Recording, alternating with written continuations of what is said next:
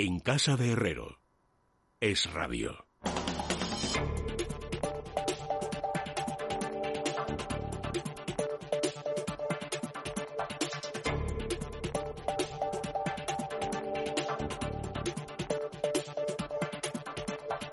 Son las 10 menos 7 minutos, una hora menos en la comunidad canaria y ya estamos en el tiempo de la economía con Juan Ramón Rayo. ¿Qué tal, Rayo? Buenas noches. ¿Qué tal? Buenas noches. También con Ricardo Lucas. ¿Qué tal, Ricardo? ¿Cómo estás? Muy buenas ¿Qué noches. tal? Buenas noches, ¿cómo estáis? Muy bien. Bueno, antes de nada, permitidme que os pregunte por si queréis hacer algún tipo de comentario, aunque ya veo que en redes sociales también estáis muy activos sobre bueno el anuncio, la noticia del día. El rey emérito, Juan Carlos I, ha comunicado la, su decisión de irse de España. De hecho, muchos medios de comunicación dicen que, que, ya se ha consumado su marcha este mismo lunes tras enviar la carta a su hijo, al rey, a Felipe VI.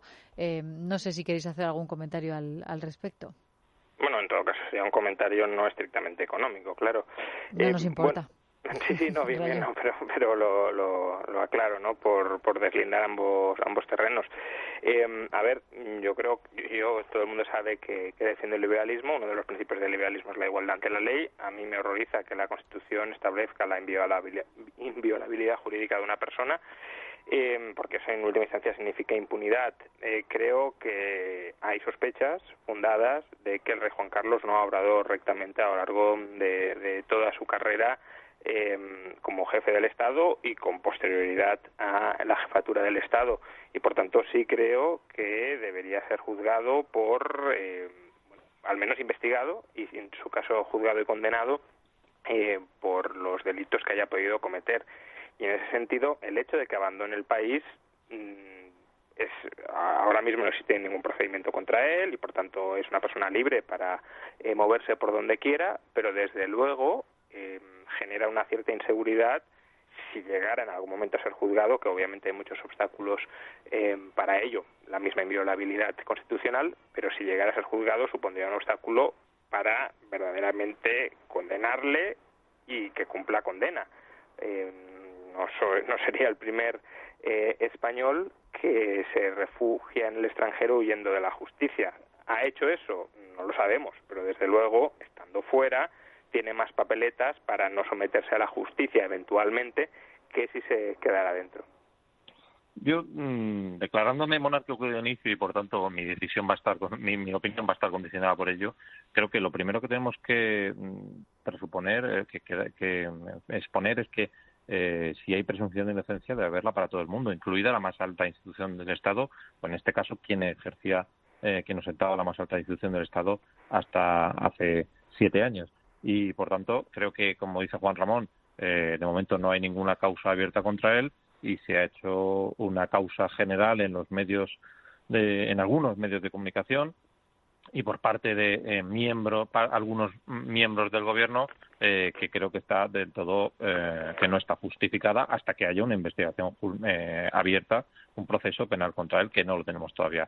Y respecto a la decisión en concreto eh, yo creo que es un puede ser un buen cortafuegos a corto plazo si lo que sí, se quiere es mmm, quitar presión sobre el rey actual sobre el hijo de, de don Juan Carlos sobre Felipe VI pero desde luego genera dudas sobre eh, el futuro de una institución que va a estar eh, sometida a un escrutinio eh, absolutamente brutal por parte de sus opositores, una vez que han visto que con estrategias de este tipo pueden eh, derribar a alguien que parecía tan intocable como don Juan Carlos y también aún más teniendo en cuenta que hay miembros del gobierno, eh, y luego lo ha dicho el vicepresidente Iglesias, que están por la destrucción del sistema monárquico, por el cambio de régimen y por tanto eh, ya digo creo que es una decisión que temporalmente le puede dar balón de oxígeno al rey pero para la institución mmm, creo que no es nada buena porque también como dice Juan Ramón genera dudas respecto a la voluntad del monarca emérito eh, para responder ante la justicia si finalmente fuera citado.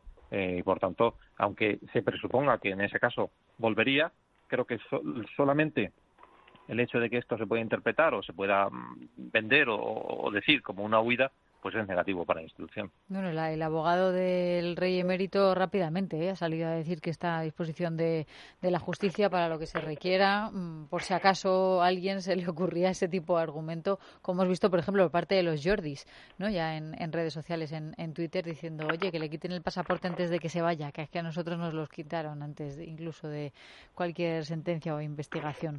Bueno, a ver, no, no sería la primera vez que Juan Carlos miente ¿no? en ese sentido. Eh, de todas formas, yo la presunción de inocencia no, no la he socavado. Creo que hay que hacer una distinción entre dos acepciones de la presunción de inocencia.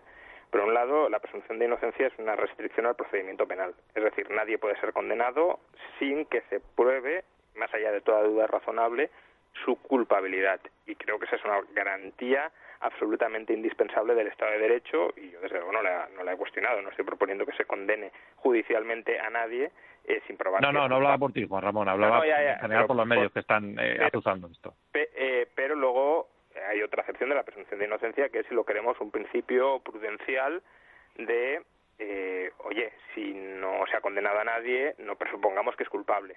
Ah, y ese es un principio prudencial en nuestro trato personal, porque si no podemos prejuzgar a las personas y podemos terminar eh, condenándolas en la esfera privada sin que haya una sentencia firme. Ahora bien, en esa segunda acepción, la presunción de inocencia claramente es mucho más débil.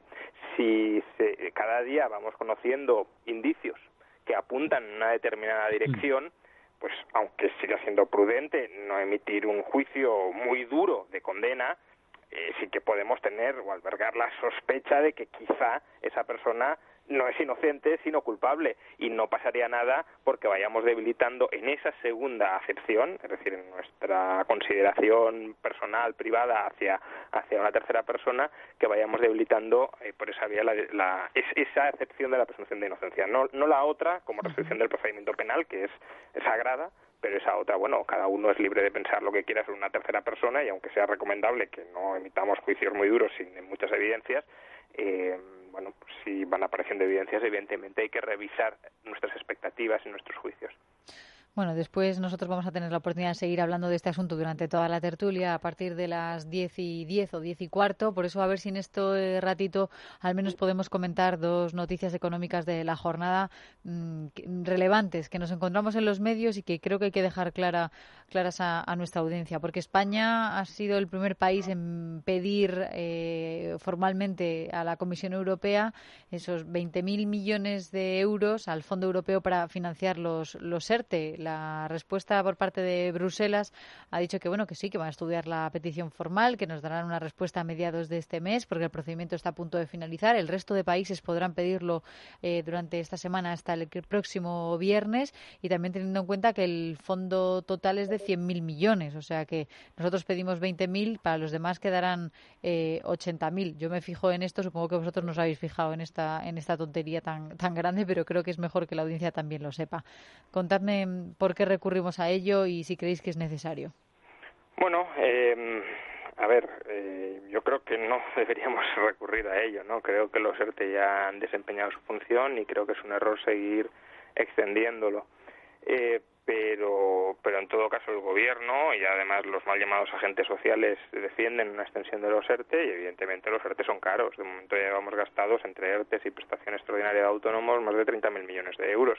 Si lo seguimos extendiendo, pues seguirá haciendo falta más dinero y por tanto tiene sentido que si Europa nos lo da prácticamente gratis, y gratis es que no significa que no hay que devolverlo, sino que las condiciones financieras son muy laxas, pues tiene sentido que aprovechemos y que ganemos algo eh, por ese lado pero la cuestión me parece a mí que es otra. La cuestión es que deberíamos eh, dejar de defender los ERTE, porque una cosa es mm, tratar de mantener durante el estado de alarma, durante la hibernación económica, especialmente cuando es decretada por el gobierno, eh, pues empresas que son viables y que no se quiere que desaparezcan, porque es verdad que la destrucción de empresas, de tejido empresarial mm, sano, para que luego vuelva a surgir tiene unos costes enormes que quizá no valga la pena incurrir en ellos, pero eh, a día de hoy no estamos en esas. A día de hoy estamos en que hay parte del tejido español que está muerto y está muerto por la pandemia y no está claro que vaya a resucitar ni en un mes, ni en dos, ni en tres, ni en un año. Entonces, seguir inyectando transferencias públicas, seguir metiendo dinero público eh, dinero del contribuyente, ¿no? Porque el dinero público si es de alguien, es del contribuyente. En, en esas empresas y al final es socializar pérdidas e impedir que parte de la economía española se reestructure. Por tanto, eh, creo que aunque hacemos bien recurriendo al SURE, eh, si el gobierno tiene el propósito de mantener los ERTE, creo que hacemos mal en mantener los ERTE. luego, lo más no, no, es ninguna tontería lo que dice Leticia de que hay que tener en cuenta cuánto queda para el resto, porque en función de lo que soliciten el resto de países, así recibiremos. El gobierno ha anunciado hoy eh, que va, ha pedido 20.000 millones, pero no quiere decir que nos vayan a dar 20.000 millones. Eh, va a depender del el resto de solicitudes en función de em, lo que pida cada país, así se dará y por lo tanto nos pueden dar hasta 20.000 millones. Pero como ha explicado Juan Ramón, es mucho más lo que necesitamos. Es decir, ya hemos gastado, eh, recuerdo que hubo un crédito de 30.000 millones del el Tesoro a la Seguridad Social, eh, que prácticamente están agotados.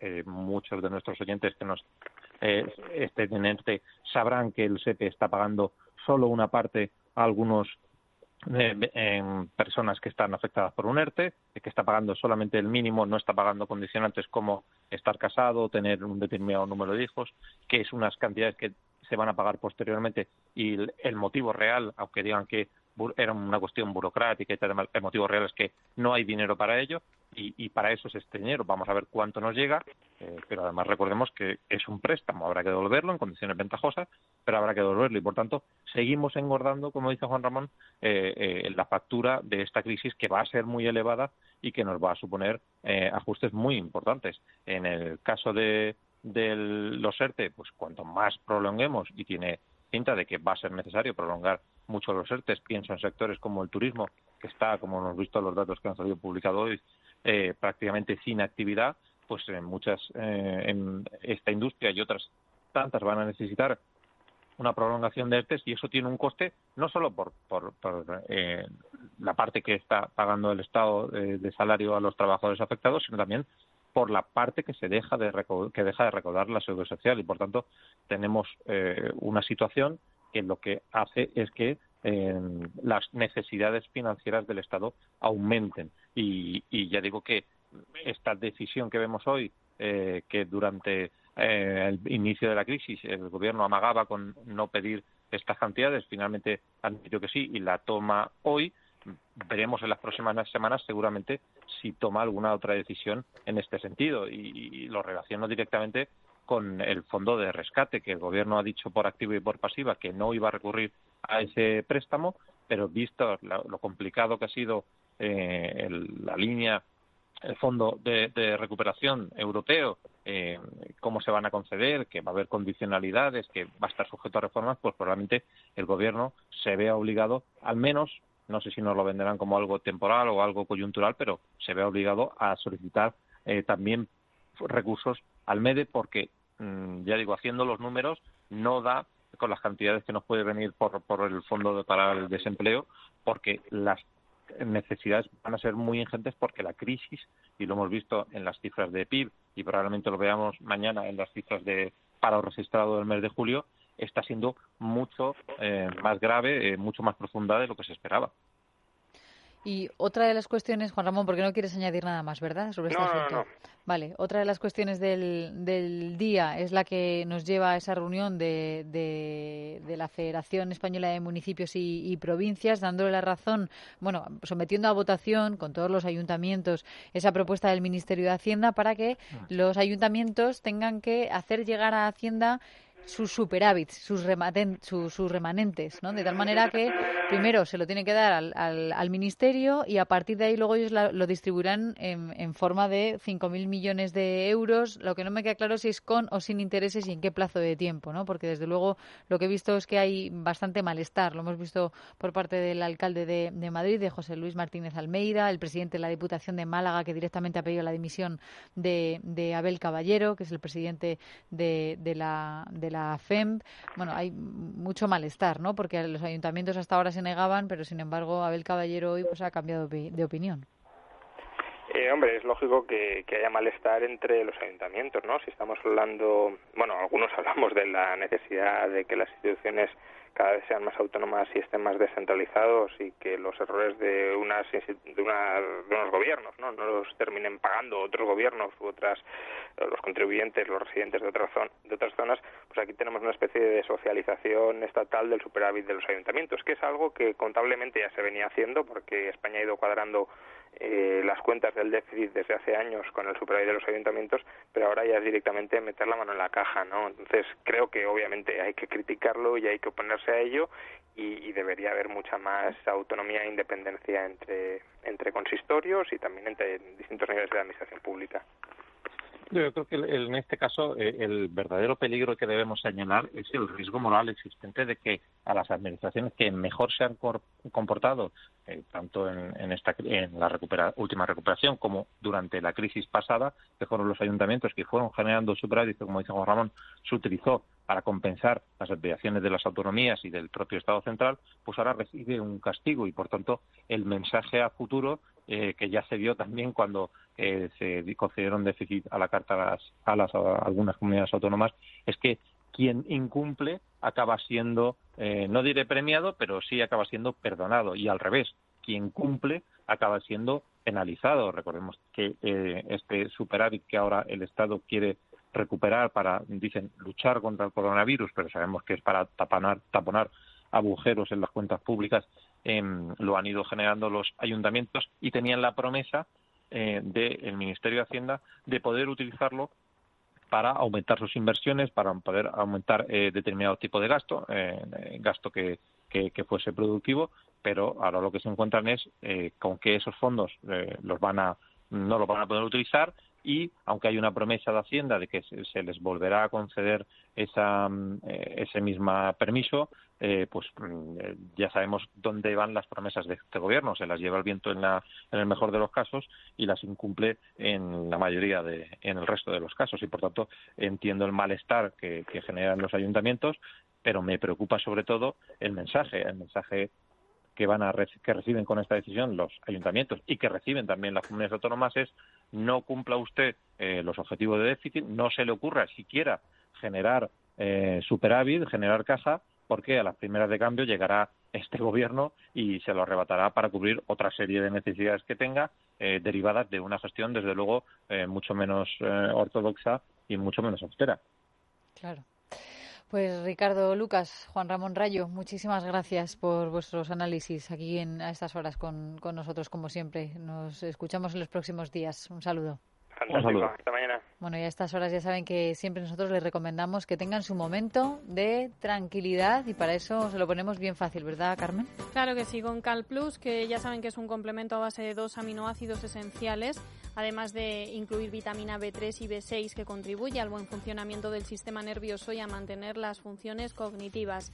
Está disponible en cualquier parafarmacia del corte inglés y en parafarmacia mundonatural.es. Solo tienen que pedirle consulta a su farmacéutico dietista. Mundo Natural.